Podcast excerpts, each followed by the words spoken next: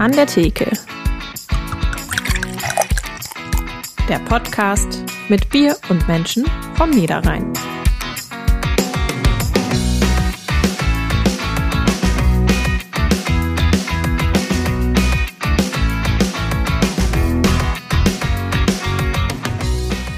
Was macht es mit einem Dorf, wenn plötzlich mehr Gäste als Einwohner zum Festival kommen? Das fragen wir heute unseren Gast Stefan Reichmann, den Gründer des Haldern Pop Festivals. Und damit hallo und herzlich willkommen zu An der Theke, dem neuen Podcast der NAZ. Wir treffen uns hier in jeder Folge mit einem interessanten Gast vom Niederrhein, trinken gemeinsam ein regionales Bier und kommen darüber ins Plaudern. Mein Name ist Sarah Schurmann, ich bin Niederrhein-Redakteurin der NAZ. Mein Name ist Markus Lenzen, ich bin ehemaliger Gastwirt und trinke gern Bier. Dann legen wir mal los. Markus, auf einer Skala von 1 bis 10, wie aufgeregt bist du? Es ist unsere allererste Folge heute. Ich sag mal, ich, ich, von mich, gucken, mich gucken von links ein paar Bier an, das beruhigt mich so ein bisschen. Wir haben einen netten Gast, ist für mich völliges Neuland. Natürlich bin ich aufgeregt, aber äh, positiv aufgeregt. Ich freue mich drauf. Ich freue mich auch sehr, besonders, dass wir Stefan Reichmann heute zu Gast haben. Hallo Stefan.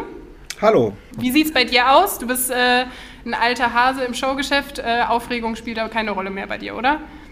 Nee, das stimmt so nicht ganz, weil ähm, ich hatte heute Morgen eigentlich einen schönen Gesprächsverlauf und äh, dann hatte ich auch eine Zoom-Konferenz, die ist total in die Hose gegangen, weil die Technik abgestürzt ist. Und jetzt bin ich wieder bei Null und jetzt ist aus dem alten Hase wieder totaler Anfänger geworden. Ich bin jetzt ganz nervös.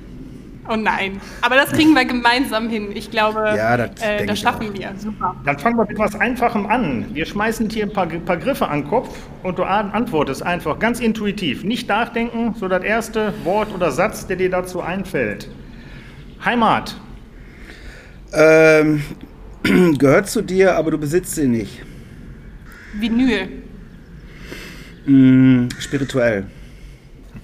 Lieblingsessen. Spargel jetzt zu dieser Zeit, alles zu seiner Zeit. Aufbau. Äh, ist der Moment, wo man sieht, ob das Festival noch intakt ist oder nicht, weil wir da keine Reglementierung haben und keine Punktelisten, sondern es entsteht, ohne es zu kontrollieren, basiert zu 100% auf Vertrauen der Lust aller Beteiligten. Abbau? Äh, identisch. Also ich sag mal, der Aufbau wird groß geschrieben und der Punkt muss stehen. Groupies? Äh, Soll es geben, habe ich von gelesen und auch gehört, aber ist mir fern. Ordner. Äh, Sollbruchstelle. und als letztes Bier. Mm, ich sag mal, in der Situation, in der wir uns jetzt befinden, ist Bier genau das Richtige. ja, das ist super. Alles andere wäre auch ein bisschen schlecht, weil Bier spielt ja eine Rolle in unserem Podcast. Und ähm, für heute haben wir etwas Besonderes da. Markus, erzähl uns doch mal, was wir jetzt trinken werden. Ähm, ich habe mitgebracht vom Brauprojekt Triple 7, Triple 7, 3x7 aus Förde das Gerstenglück. Machen wir mal auf. So. Das Gerstenglück ist ein Landbier. Wir gucken mal. Ja, wir haben extra Gläser hier. Ich weiß nicht, äh, Stefan, du trinkst aus der Flasche? Ich trinke aus der Flasche und äh, ich müsste das Gerstenglück jetzt aus dem Kühlschrank holen. Dann mach das doch mal eben. Mach okay. da, ich jetzt erzähle inzwischen was zum Brauprojekt. Das Brauprojekt in Förde gibt es seit 2012. Die machen insgesamt so 20 handgebraute Biere vor Ort. Äh, Kerngeschäft besteht aus fünf Bieren. Da gehört natürlich das Pilz zu, ein Single Hop, das Red Ale, ein Triple Seven IPA und das, was wir jetzt ger ger äh, probieren werden, das Gerstenglück. Das Gerstenglück ist ein Landbier. Landbier ist im herkömmlichen Sinne eigentlich gar kein Bierstil, sondern es ist eigentlich Oberbegriff über äh, Biere, die mit regionalen Zutaten gebraut werden. Wenn wir hier auf der Flasche gucken, stand es auch irgendwo drauf. Genau, die Gerste kommt vom Gutsbetrieb Karlbeck in Wetze am Niederrhein. So, das heißt, hier haben wir den Kosten erfüllt, regionale Zutaten unter ökologischen Gesichtspunkten. Landbiere sind oft obergärig und hefetrüb. Und hier kommt schon ein Charakter der, des Brauprojekts Triple 7, das den ich sehr mag. Die machen viele Sachen anders als die anderen Kinder. Das hier ist ein untergäriges, mehr oder weniger klares, helles Bier. Probieren wir mal. Ja, Prost, wir stoßen an. Prost.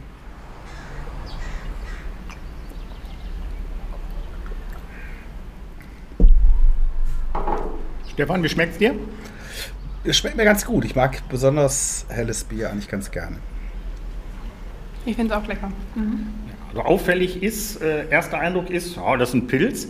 Ist es halt nicht. Es ist zwar ähm, untergärig, aber deutlich weniger gehopft, deutlich mehr Malz, deutlich mehr Malzkörper, dadurch nicht so bitter. Und trotzdem hast du das Gefühl, du hast schön was im Mund. Du hast eine leichte Süße, du hast einen großen Malzkörper wenig äh, Hopfen drin und dafür eigentlich ideal, auch im Sommer im Biergarten, gerne auch mal ins Meer. Das ist gut. Gerade Wenig, heute haben wir wenig Schwebstoffe, habe ich den Eindruck. Ja, ja, also klassisch Hefetrüb ist eigentlich nicht. Was für ein Bier habt ihr beim Halternpop? Haldern Pop hat folgendes Bier aus Duisburg.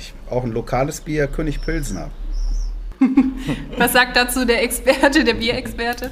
Ja, Köpi ist auch eine äh, renommierte Brauerei. Aber über Bier, denke ich mal, sprechen wir nachher noch und welche Rolle das spielt. Ähm, jetzt würden wir von dir eigentlich gerne mal ein bisschen einen Rückblick hören. Ich meine, die Legende sagt, es hätte äh, mit einer gelangweilten Messdienerrunde 1981 angefangen. Äh, das ist richtig. Die Legende lügt nicht. Und äh, also gelangweilt war es einfach nur für gewisse Momente. Also ich sag mal, ich habe ja kein schlechtes Verhältnis zur Langeweile. Die Langeweile ist ja der Ausgangspunkt wahrscheinlich auch für den einen oder andere. Äh, also ich bin auch ein Fan von Bushaltestellen. Und ähm, ich finde, die äh, Überlegung war eben, nicht darüber zu sinnieren, was wir nicht haben, sondern darüber zu sinnieren, was wir tun können. Und wir hatten damals einen Kaplan und der hat uns mehr oder weniger dazu angestiftet, die Dinge in die Hand zu nehmen und selber zu unternehmen. Und daraus ist eigentlich dieses Unternehmen Dorf geworden. Und deswegen, äh, wir waren damals 14 Messdiener und ich habe unseren damaligen Messdienerleiter gefragt, ob wir nicht mal eine Party machen können, wo wir unsere Musik spielen. Die Musik, die wir halt gut finden. Und ähm, ob wir das nicht mal ausprobieren sollen. Da hat er gesagt, ja, dann überleg mal und guck mal, mach mal. Und dann bin ich hier zu einem Studio gefahren, weil ich wusste, dass hier in den 70er Jahren sich ein Studio aus Duisburg angesiedelt hat. Und bin dann mit der Vize hingefahren und habe mich da äh, hingesetzt und erstmal musste ich warten, warten und warten. Und dann habe ich dann die hochheilige Frage gestellt, wir müssten eine Musikanlage haben und ob man uns da nicht helfen könnte. Sie wären ja schließlich, äh, sie hätten Kontakt zur Stadt und sie hätten auch mit Musik zu tun. Und dann haben sie mir väterlich erklärt, dass sie da auf jeden Fall helfen könnten. Und dann haben wir heute, weiß ich, dass die Anlage Schrott war, die wir damals geliehen haben. Aber äh, wir haben eine wunderbare Beziehung zum Klaus Dieter und sind gute Freunde. Und dann hat sich das auch mit den Jahren verdichtet, mit dem Tonstudio und mit den. Man ist sich dann halt öfter über den Weg gelaufen. Eigentlich äh, war eine schöne Geschichte damals. Aber dann die erste Haldern Open Air Fete, die hat dann tatsächlich erst 84 stattgefunden, oder? Genau, wir haben, ich habe lustigerweise hat mir vor zwei Wochen noch ein Freund ein Foto vom Dachboden geschickt, weil er eins äh, ein ganz altes Plakat gefunden hat von 82, glaube ich. Und die habe ich damals auch selber gemacht. Ich habe Karton genommen mit einem äh, Teppichmesser und habe die Buchstaben ausgeschnitten und habe dann mit äh, äh, Autolack, das darf man gar nicht sagen heute, äh, habe dann die Plakate gespritzt und trocknen lassen und dann haben wir unten dann die äh, Feindaten, wann und wo mehr oder weniger ähm, durch den Kopierer gezogen und da drauf geklebt. So ähm, haben wir dann 84 erst, also wir haben 81, 82, 83 Musik aufgelegt. Ähm, das war auf dem Reitplatz. Wir haben also eine Steckdose außerhalb des Dorfes gesucht und einen Wasseranschluss und zum Glück war da auch ein Dreikammersystem. Und äh, da hatten wir also die wichtigen Punkte unter einem Dach und dann haben wir dann Hänger hingeschoben, zwei Plattenspieler aufgebaut und erstmal ähm, Musik, unsere Musik gespielt. Und dann kamen erstaunlicherweise eben nach drei Jahren so viele Leute, weil früher muss man sich vorstellen, war das auch so ein bisschen so ein Gefühl, äh, dass man, ähm, ich sage jetzt mal, dass man dachte, das findet keiner. Wir, sind, wir hatten ja immer den Komplex auf Land, äh, die Welt weiß gar nichts von uns. Wir wissen gar, die wissen gar nicht, dass es uns gibt. Und insofern haben wir auch gedacht, dieser Reitplatz, den wird auch keiner finden. Und dann nach, nach drei Jahren kamen aber immer mehr Leute und dann haben wir halt überlegt, okay, jetzt machen wir ein Festival. Jetzt wollen wir richtige Live-Musik und dann äh, habe ich äh, rumgenervt und äh, 48 Leute oder ne, 47 überzeugt, 500 Mark auf den Tisch zu legen und damit auch Veranstalter zu sein. Also nicht die 500 Mark zu bezahlen und dann macht mal, sondern mit den 500 Mark kam auch äh, also äh, der Auftrag äh, selber mit aufzubauen und wieder abzubauen. Also da, man war dann Teil dieses Projektes. Und das ist ja bis heute so, ne? Also bis heute wird das Dorf involviert. Äh, es gibt ja auch diesen Merchandise-Spruch Haldern Pop, das teilen wir uns. Woran zeigt sich das denn heute noch ganz konkret? Ja, eigentlich hat sich, äh, wir hatten ja jetzt viel Zeit in den letzten anderthalb Jahren, auch über die Gründlichkeit nochmal nachzudenken, warum wir dieses Festival eigentlich gemacht haben und äh, äh, warum wir das heute noch machen. Und da hat sich eigentlich wirklich wenig geändert, weil ähm, es ist immer noch das Festival vom Dorf. Es ist immer noch aus den 47 äh, Anteilseignern sind jetzt 178 geworden, aber dann nochmal das Doppelte an Helfern, weil natürlich auch irgendwie, wir sind da ja reingestoppt, wir sind ja quasi reingetaumelt in dieses Projekt und äh, haben dann festgestellt, was für einen unglaublich großen Spaß das uns gemacht hat. Und uns war ja auch überhaupt nicht äh, äh klar, was da auf uns zukommt. Das, ähm, ich habe mal damals auch mal gesagt, es ist im Prinzip ein Akt der Absichtslosigkeit gewesen, der uns dann irgendwie einfach geführt hat. Und das Schöne war ja auch eben diese Absichtslosigkeit. Es war keine Strategie, es ging nicht um Geld verdienen, es ging einfach um etwas gemeinsam zu unternehmen und dann eben die Fähigkeiten der Einzelnen zu sondieren, wer kann was dazu beitragen. Und wir wissen heute, dass dieses Festival eben mehr oder weniger, äh, ich muss mich hier ein bisschen selber hören, dass dieses Festival äh, eben von vielen Dingen lebt. Nicht nur von denjenigen, die die Musik aussuchen, sondern es gehört auch dazu, die Leute dabei zu haben, die, äh, ich sag mal, im richtigen Augenblick äh, den richtigen Witz erzählen können. Und ich sag mal, ist auch ein unglaubliches mentales Konstrukt. Und es braucht viele Fähigkeiten, um es dann letztendlich so zu machen, wie wir es machen. Ja, ich glaube, das ist auch so das ganz Besondere vom Haldern Pop Festival. Also ich war tatsächlich selbst noch nicht da, aber äh, viele Freundinnen von mir, die immer ganz, ganz begeistert äh, sind. Und ich habe es mir fest vorgenommen, dass ich auch irgendwann mal dahin komme. Ähm, euch ist ja auch immer wichtig, dass äh, sich die KünstlerInnen wohlfühlen. Ähm, gab es irgendwie auch schon mal so ausgefallene Wünsche, die ihr den KünstlerInnen äh, erfüllen musstet?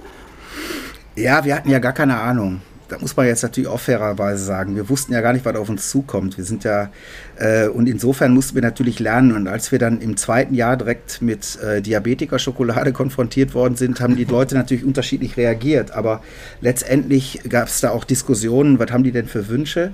Aber das wurde dann relativ schnell geklärt, indem man einfach sagen konnte, okay, wenn äh, mehr oder weniger Diabetiker-Schokolade äh, ist ja jetzt keine Auster und äh, wenn jemand äh, Diabetes hat, dann ist es auch nicht so schön.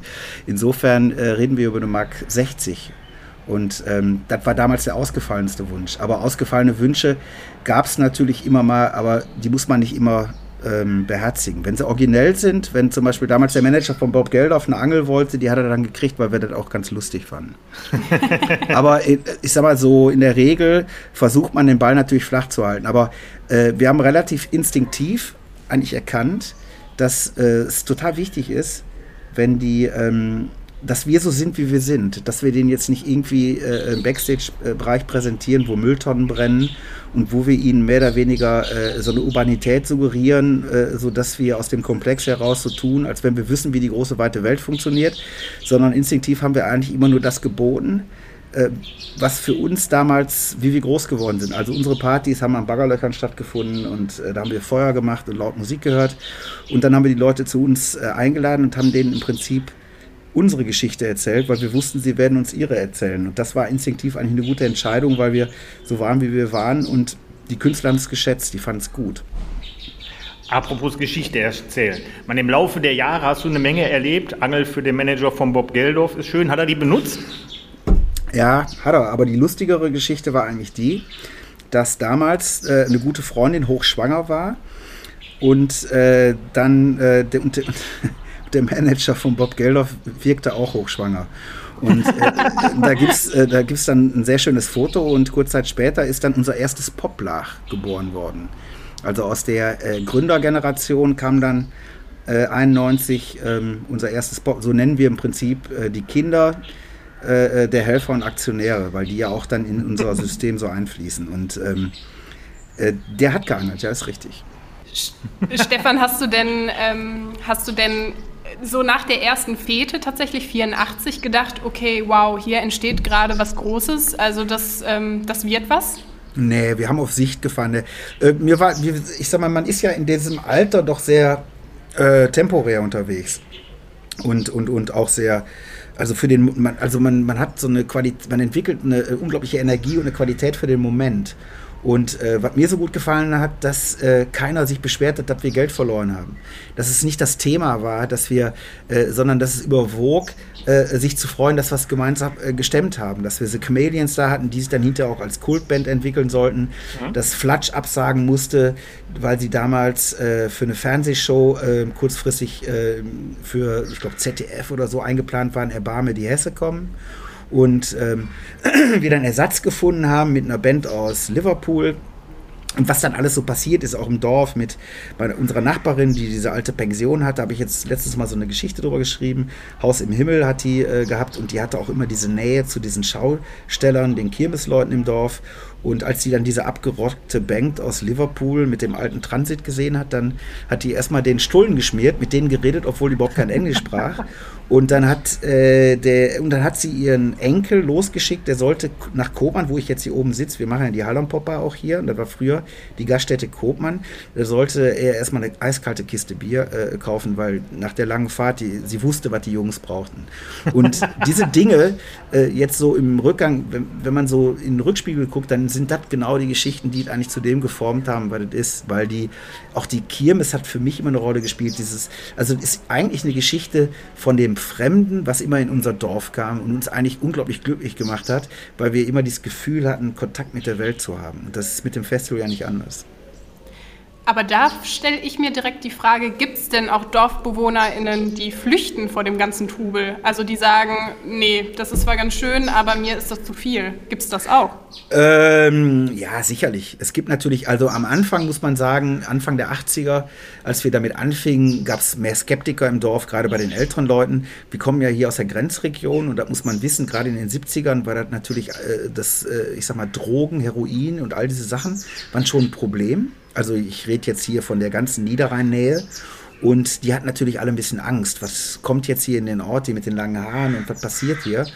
Und ähm, ich sag mal, das war jetzt unsere Aufgabe, das Gegenteil zu bewirken. Also ihnen einfach kollektiv zu erzählen, dass wir eigentlich einen anderen Plan haben und äh, dass es uns auch immer wichtig war, so viele wie möglich aus dem Ort mitzunehmen. Wir waren ja jetzt nicht eine Handvoll acht Leuten, die hier was Verrücktes machen wollten, sondern wir waren ja relativ breit. Also wir hatten ja, der muss der Musikschullehrer äh, hat ja mitgemacht und ähm, es waren viele Leute und es war auch nicht alles der gleiche Musikgeschmack. Aber das, ich sag mal, die größte Schnittmenge, das, was uns so äh, äh, fasziniert hat, vielleicht wussten wir das selber in diesem Moment noch gar nicht, dass wir das einfach gemeinsam gemacht haben und dass wir uns nicht die Frage gestellt haben, wer mag das, wer mag jenes, sondern dass wir gemeinsam auch über Klicken hinweg, wie das auf dem Land ja früher war, einfach äh, äh, gemeinsam unternommen haben. Und dann kam direkt das zweite Jahr äh, und da war das Wetter katastrophal und wir hatten Grobschnitt.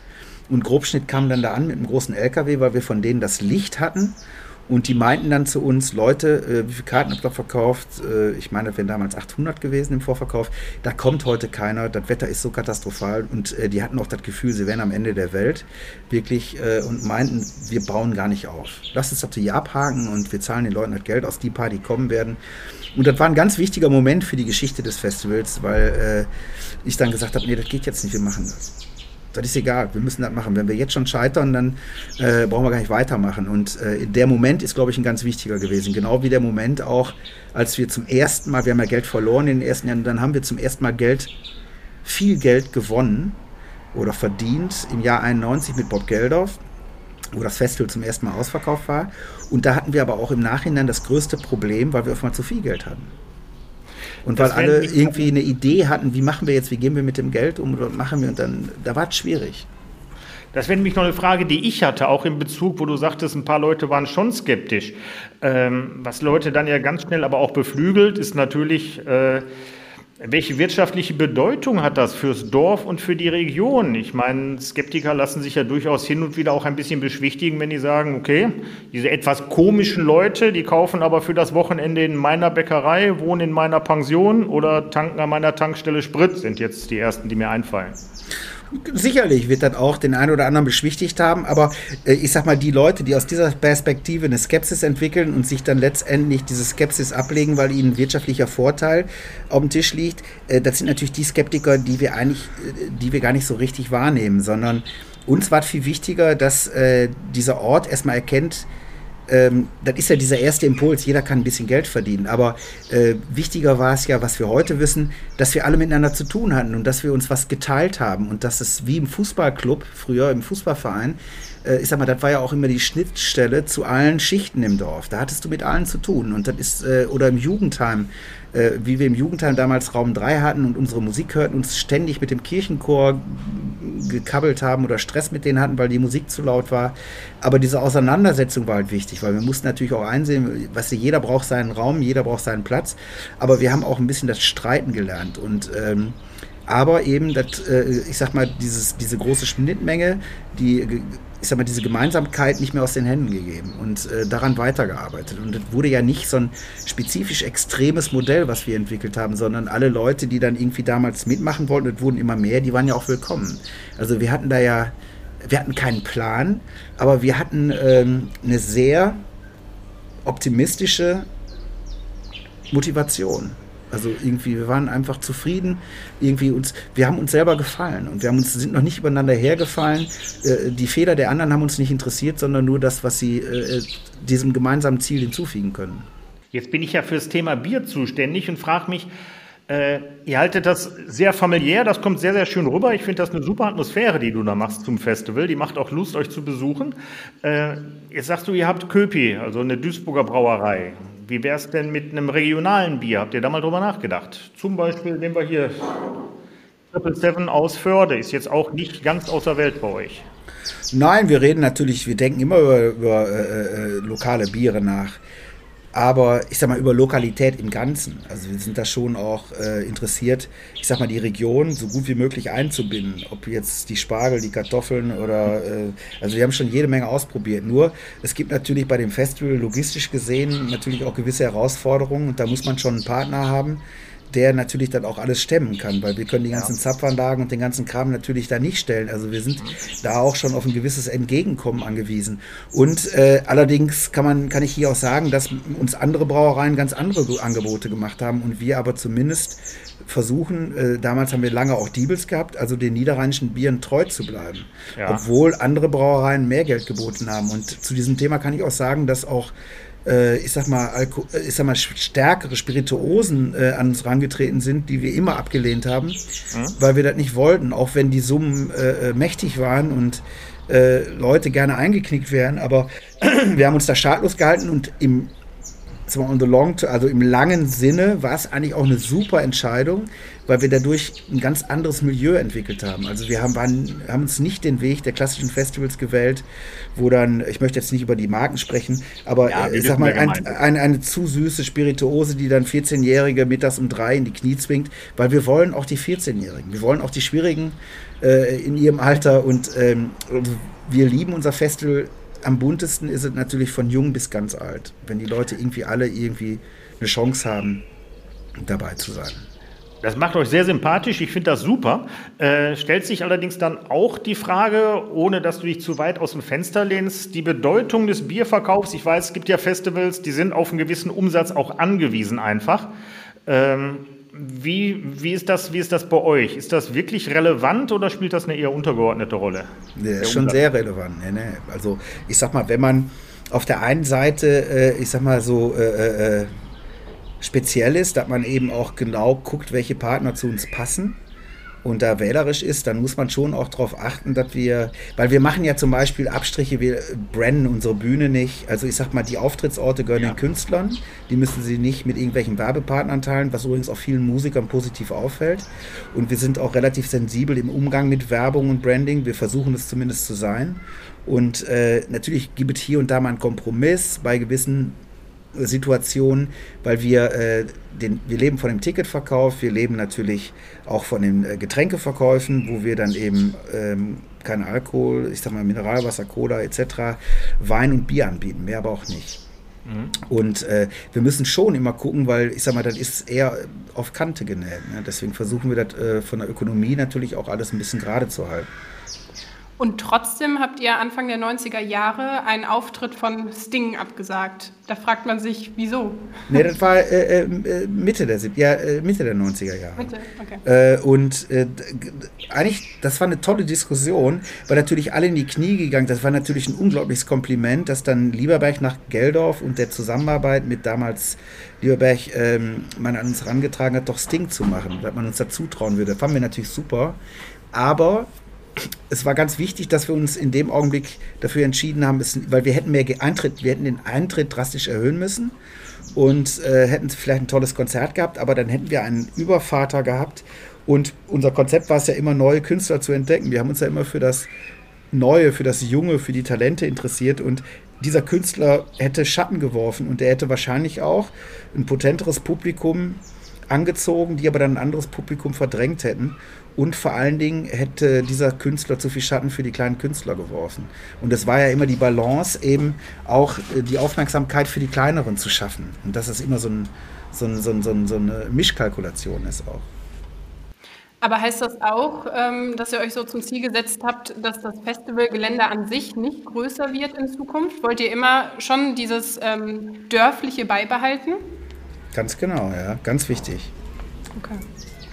Ähm, weil wir gelernt haben, also weil gerade eingangs gesagt wurde, wenn eben viel mehr Menschen in den Ort kommen, als da eigentlich leben. Eigentlich ist es ja so, in Haldern leben 6000 Menschen und äh, wir verkaufen 7000 Karten. Und das ist so ungefähr, das hat sich so ausnivelliert. Das ist die Größenordnung, wo wir gute Gastgeber sein können. Also wo wir noch irgendwie alles auch so im Griff haben, dass wir entspannt mit unseren Gästen zusammen dieses Festival feiern können. Das ist ja auch wichtig.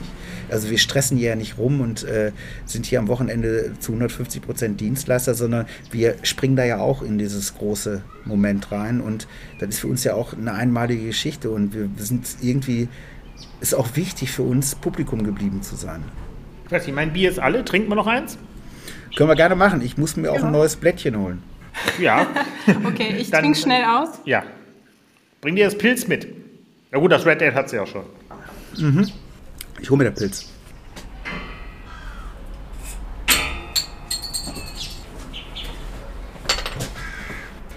So, da habe ich im Hintergrund ein schönes Geräusch gehört, da ist der Kronkorken gefallen. Ja. So, wir machen auch auf. Ups. So, zweites Bier. Brauprojekt 3x7 hatten wir schon. Äh, das Pilz mit 3S das ist übrigens richtig, wie im Ruhrgebiet, Oma mit 3M ist ebenfalls richtig. Ähm, so, wir gucken. Sieht Leicht. jetzt nicht so ganz anders aus, oder? Sieht ein bisschen ähnlich, ist etwas heller, etwas mehr Hefe trüb, ein bisschen ungewöhnlich für einen Pilz, gehört aber ebenfalls zum Kerngeschäft des Brauprojekts. Die haben aber noch 15 Biere, die die saisonal brauen. Und da finde ich einige wunderschöne dabei. Also ein Weizen und ein Märzen, das gefällt das fällt einem so ein. Kürbis Ale finde ich mutig, aber was Tante Rhabarbera oder das Peppermint Pale Ale ist, würde ich gerne selber noch rausfinden. Die habe ich noch nicht probiert. So, aber wir probieren mal das Pilz. Prost. Prost. Prost. Hm. Merkt man schon den Unterschied zum Hellen? Ist deutlich schlanker und deutlich spitzer. Ähm, du hast deutlich mehr Hopfen. Also auch im Gefühl, du hast nicht diesen breiten Malzkörper, das ist alles insgesamt was schlanker, mehr nach oben raus und halt eine deutlich stärkere Hopfenbittere. Sag ja. länger Tschüss. Das sagt keiner. Es gab wieder Brötchen gegeben. Auch hier klassisch untergäriges Bier, äh, wie alle Lager und alle Pilze. Sag mal, Markus, kannst du einmal erklären für Laien wie mich, was der Unterschied zwischen unter- und obergärig ist? Äh, ja, das kann man sich sogar relativ leicht merken. Ähm, obergärige Biere da wird, äh, nein, die werden bei etwas höheren Temperaturen vergoren, so um die 20 Grad. Da steigt die Hefe im Gärprozess nach oben im Tank, im Gärtank, und dann bildet die so einen Schaum oben. Das heißt, die Vergärung findet oben statt bei circa 20 Grad. Bei untergärigen Bieren, die werden bei tieferen Temperaturen, untergärig tief unten, vergoren. Äh, da sinkt die Hefe auf dem Boden und der Gärprozess findet unten am Boden statt. Das setzt eine Kühlung voraus und die ist erst im 19. Jahrhundert erfunden worden. Deswegen kann man sowas wie Pilzbiere und insgesamt untergärige Biere äh, erst seit Mitte des 19. Jahrhunderts trinken. Also Faustregel, obergärig wird warm vergoren, hohe Temperaturen, untergärig kalt. Wenn man bei Bieren drauf guckt, alle Lagerbiere sind untergärig, alle Ales sind obergärig. Ich finde, das kann man sich, so, das reicht, aber ich denke, da hat man schon eine schöne Faustregel, wenn man, die, dass man, wenn man im Laden steht, weiß, aha, Pale Ale muss obergärig sein. Und, Beispiel und noch Weizen, Altbier, Kölsch, ebenfalls Kölsch. obergärig. Kölsch ebenfalls obergärig, ja, wird auch immer Und auf, alt auch, ne? Alt ist auch obergärig. Alt ist so eine Mischform, aber eigentlich auch obergärig, ja. Wieder was gelernt. Wieder was gelernt. Stefan, jetzt wo wir das zweite Bier am Hals haben, mit ein bisschen Wehmut. Im letzten Jahr Haldern Pop musste abgesagt werden. Zum ersten Mal? Ist nicht abgesagt worden. War auch keine Wehmut. War, ähm, also es war natürlich eine außergewöhnliche Situation. Wir waren natürlich im ersten Augenblick auch äh, betroffen, weil ja wir, ich sag mal, das war ja auch unsere komplette Wirtschaftlichkeit. Also wir haben hier unten ja die Bar und wir haben ja über die Jahre auch dieses Label. Äh, gut, das funktionierte natürlich auch bei denen, äh, ich sag mal, auch in dieser Krise. Aber wir waren natürlich unsere Live-Bar, wir haben ja einen Live-Club hier, so eine Art Off-Day-Club. Und das war natürlich schwer getroffen und dann wussten wir auch, äh, wir haben ja ein bisschen gezittert und dann irgendwann wussten wir, das Festival wird auch nicht funktionieren. In der Form, wie es denn nicht funktionieren kann. Aber ähm, wir haben ja dann doch das Festival gemacht und haben es hier in der Kirche mit einem Livestream gemacht, obwohl ich kein Freund von Livestreams bin. Haben wir uns aber eine Kulturbrücke, eine digitale Brücke zu einem kleinen Festival in Irland geschlagen mit dem Philip King zusammen und haben dann äh, so eine zwei Stunden, sieben Minuten Show gemacht äh, und im Dialog der beiden Kirchen und Irland und Deutschland und dieses ähm, Dingle in Irland und eben äh, hier unsere Kirche und hatten dann doch einige Musiker eingeladen. Also wir hatten Stargaze, die ja immer da sind, dieses Ensemble. Und wir hatten dazu Black Country New Road und äh, Emil, unser Dauerbrenner aus Schweden. Ist wir, ich speziell bin ein Riesenfan. Und äh, dann hatten wir All the Luck in the World, die auch Freunde von uns sind, die Iren sind, aber in Berlin leben. Und auf der anderen Seite war dann Peter Broderick und Lisa Hennigan und so. Und das war ein technisch unglaublicher Aufwand der aber sensationell gut geklappt hat. Und wir waren dann hier in dem Dorf, haben die Bar zugemacht und haben eine Woche die Musiker hier in der Bar verköstigt und äh, haben den allen Fahrräder besorgt und sind dann, weil es so heiß war, schwimmen gegangen und haben dann wirklich äh, hier unter der Dorflinde im Sommer gesessen, auch am Wochenende nach den Konzerten und auch im Studio noch so Livestreams gemacht und hatten Mordspaß, dass dann Emil nachts um 3 Uhr hier ans Klavier gegangen ist in der Bar und auch für Black Country New Road. Also die ganzen, wir hatten die ganzen jungen Musiker, auch schon die Betuchteren und es war eine wunderbare Atmosphäre. Wir haben eigentlich das Beste daraus gemacht. Aber äh, für das Publikum war es natürlich traurig und auch für viele Helfer und Aktionäre, die sich dann äh, in den Gärten getroffen haben. Okay, aber in diesem Jahr wollt ihr schon wieder so ein Stück weit Normalität äh, haben. Das heißt, ihr plant ein Kleinstfestival unter dem Motto zu sein, ohne es zu müssen. Das klingt Genau. sehr philosophisch. Wie soll das Ganze denn aussehen? Äh, da muss ich ein bisschen ausholen. Also die Idee ist eigentlich beim Fahrradfahren gekommen und zwar äh, war es eigentlich, ich fand es total wichtig, dass wir nach diesem Jahr Abstinenz zumindest, dass die Helfer und die ganzen Aktionäre, also ich sag mal unsere Leute und diese Begegnung, ich meine, das haben wir ja gemerkt, dass die äh, anderthalb Jahre jetzt in diesen ganzen Lockdowns und dem ganzen Kram, dass wir glücklicherweise auch endlich mal feststellen konnten, äh, dass es, äh, ich sag mal, das Wesentliche passiert zwischen den Dingen und nicht in den Dingen, dass uns die Menschen gefehlt haben und auch die, äh, vielleicht sogar die Klugscheißer und die Idioten, weil wir ja selber auch gerne das sind, das wollen wir nicht immer wahrhaben, aber diese Reibung mit dem Ungewöhnlichen und diese, diese, dieses Reden und geredet werden und so. Und ähm, ich wollte eine Idee, wo wir unsere Helfer und Aktionäre irgendwie wieder einbinden können. Und uns war klar, wenn wir können kein Festival machen und daran festmachen, wenn wir keine 7000 Karten verkaufen können, dann machen wir das nicht. Und deswegen haben wir auch überlegt, dass es eigentlich, was ist der Grund von dem, warum sind wir damals losgelaufen? Und äh, wir sind ja auch klein angefangen und haben auch äh, viel Geld, äh, viel Geld verloren, aber wir haben ja auch Geld verloren und trotzdem weitergemacht, weil uns einen großen Spaß gemacht hat. Und eben diesen Grund wieder zu erfahren, äh, ähm, wieder loszugehen und äh, eben nicht darauf zu pochen, diese Tickets zu verkaufen, aber diese Begegnung wieder stattfinden zu lassen. Man muss sich vorstellen, äh, die Idee, da laufen die, das Publikum, die Künstler und wir als Veranstalter irgendwo los und treffen uns in der Mitte. Wir schaffen den Rahmen und was dann hinter passiert, ist das Bild.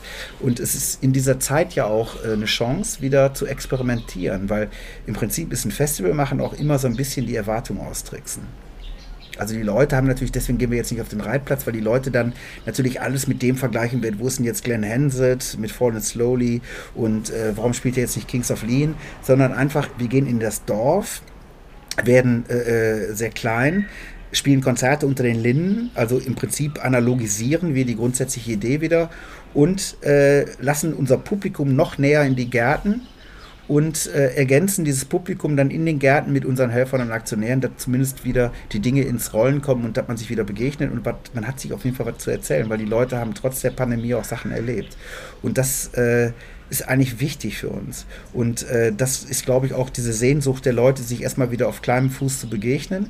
Aber erstaunlicherweise gibt es viele Künstler, wenn sie nicht gerade durch irgendwelche Quarantäne oder, ähm, ich sag mal, ähm, ja, Ausreisebestimmungen daran ähm, gehindert werden, wollen sie auch genau zu dieser Art wieder zurückkommen. Sie wollen ähm, spielen auf, an diesen Orten mit, für diese Menschen. Also diese Orte, diese Lieder und äh, diese Leute wollen wieder verbunden werden. Und ich finde es eigentlich ganz interessant, weil wir 5, 2015 dieses kleine Festival in Südtirol begonnen haben, dass wir jetzt die Aspekte, die wir in Südtirol gelernt haben, also da können noch so kleine Orte sein, die aber eine Geschichte haben und die irgendwie auch einen Spannungsbogen haben, wo man dann einfach Konzerte stattfinden lässt und gar nicht darauf achtet, ob man da jetzt viele Karten verkaufen kann oder nicht, sondern so eine Gesamtillusion entwickelt, dass ähm, man zusammenkommt und diese Musik zelebriert auf eine ganz andere Art und Weise und gar nicht weiß, was passiert, wenn man das alles ein bisschen experimenteller angeht. Also man hat dieses Ensemble, dieses Residence-Ensemble, man hat diesen Chor, man hat diese Musiker, die dann eine Woche da sind, die untereinander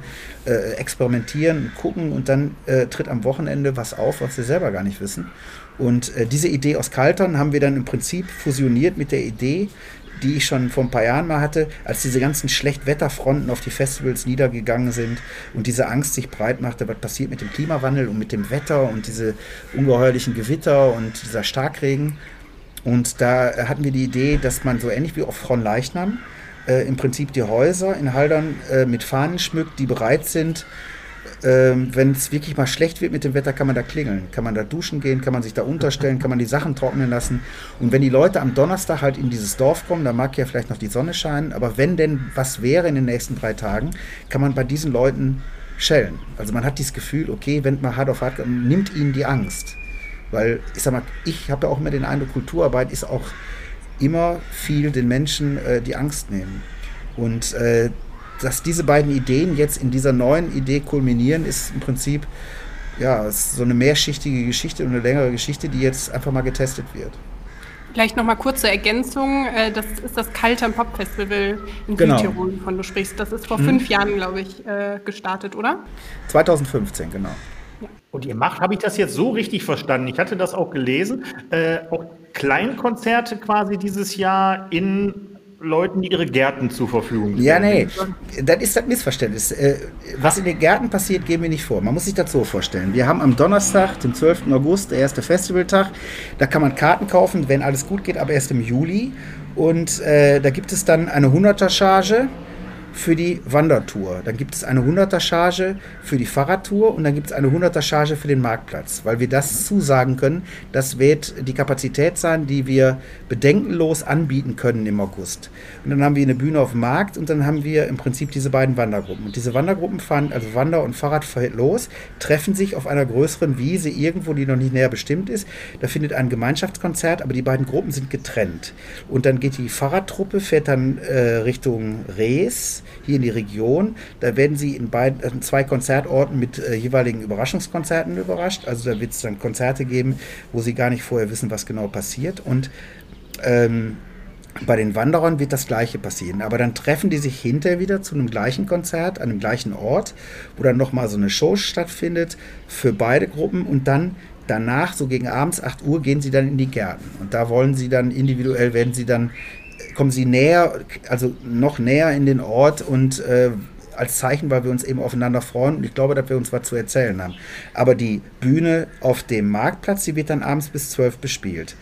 Und danach wird, und da wird auch ein Festivalradio sein. Das machen wir mit Freunden aus Köln. Und interessant ist, dass dann eben am nächsten Tag das gleiche nochmal passiert und am dritten Tag auch. Aber man kann sich keine Karten kaufen für drei Marktplätze, also Donnerstag Marktplatz, Freitag ja. und Samstag Marktplatz. Und parallel dazu, für die Regionalität hier, wird in der Kirche äh, am äh, Donnerstag fünf Konzerte stattfinden und am Freitag und am Samstag vielleicht noch zwei. Aber das wird dann so sein, dass die Leute dieses Konzert speziell buchen können im Vorfeld, aber sie sehen dann ein Konzert, was sie dann gebucht haben. 100 Leute, die in die Kirche können. Und äh, nach dem Konzert wie, äh, gehen sie wieder raus, dann wird alles geputzt und äh, sauber gemacht und äh, auf der Bühne wird umgebaut und dann spielt der nächste Künstler. Sodass wir dann irgendwie doch ein paar hundert Leute beglücken können. Stefan, du erzählst das mit so viel Werf, das macht total Lust, darauf teilzunehmen. Also wenn das hier jemand hört, ich denke, über Kartenvorverkauf brauchst du dir nicht die geringsten Gedanken machen. Ich habe auch äh, gerade schon gedacht, Markus, vielleicht treffen wir vielleicht uns ja mal im wollen, August. Wollen, wollen wir da im August nicht, also wenn, wenn er das, er erzählt das mit so viel Enthusiasmus, und ich habe, ich glaube, in etwa auch das Konzept verstanden, was er da plant. Ähm, das ist total toll. Gibt es trotzdem irgendeinen Punkt, worauf du dich am meisten freust dabei? Ich habe jetzt eine Idee, was du antwortest. Ich bin mal gespannt. Ich freue mich natürlich am meisten oder äh, es gibt mehrere Punkte. Also erstmal, als wir die Entscheidung getroffen haben, das einfach so zu machen und es nicht davon abhängig zu machen, viele Karten zu verkaufen, zu akzeptieren, dass wir wirtschaftlich hier ein blaues Auge bekommen werden. Aber es freut mich total die Reaktion der Künstler und die Bereitschaft eben auf dieses aufeinander zukommen in dieser außergewöhnlichen Situation, die Bereitschaft vieler renommierter Künstler zu sagen, wir sind dabei, wir finden diesen Ansatz toll. Was wir als Veranstalter wissen, wir werden kein Geld verdienen, weil es auch nie unser Prinzip war. Dieses Festival haben wir nicht gemacht, um Geld zu verdienen.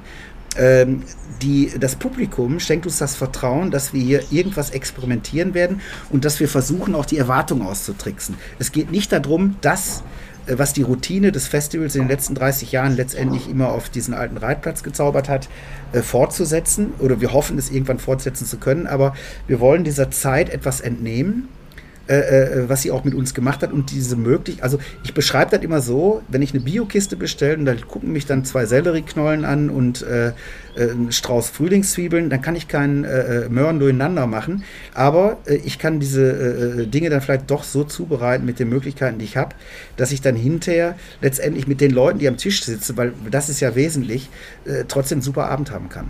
Also die Fantasie ist auf jeden Fall gefragt. Und ich kann jetzt schon sagen, dass sich echt tolle Musiker bereit erklärt haben, einfach auch nur auch Künstler aus Bands, die äh, äh sagen, dann komme ich mit meiner eigenen Gitarre vorbei, weil die diesen Ansatz toll finden. Das kann ich gut verstehen. Das Bierdeckel-Quiz. Mit Fragen, die auf einen Bierdeckel passen.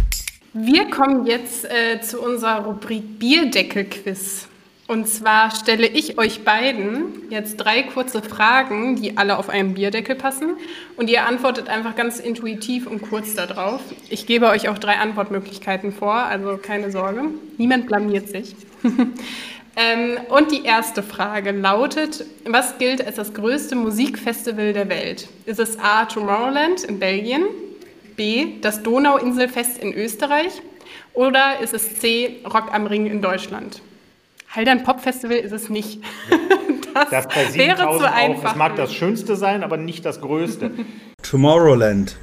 Tomorrowland. Also ich hätte, ich hätte, hätte keine nichts zur Auswahl gewesen, ge, gegeben, hätte ich gesagt Rock in Rio oder Chiget Festival in Budapest. Aber ich kenne die anderen beiden nur vom Namen. Tomorrowland klingt gut, ja?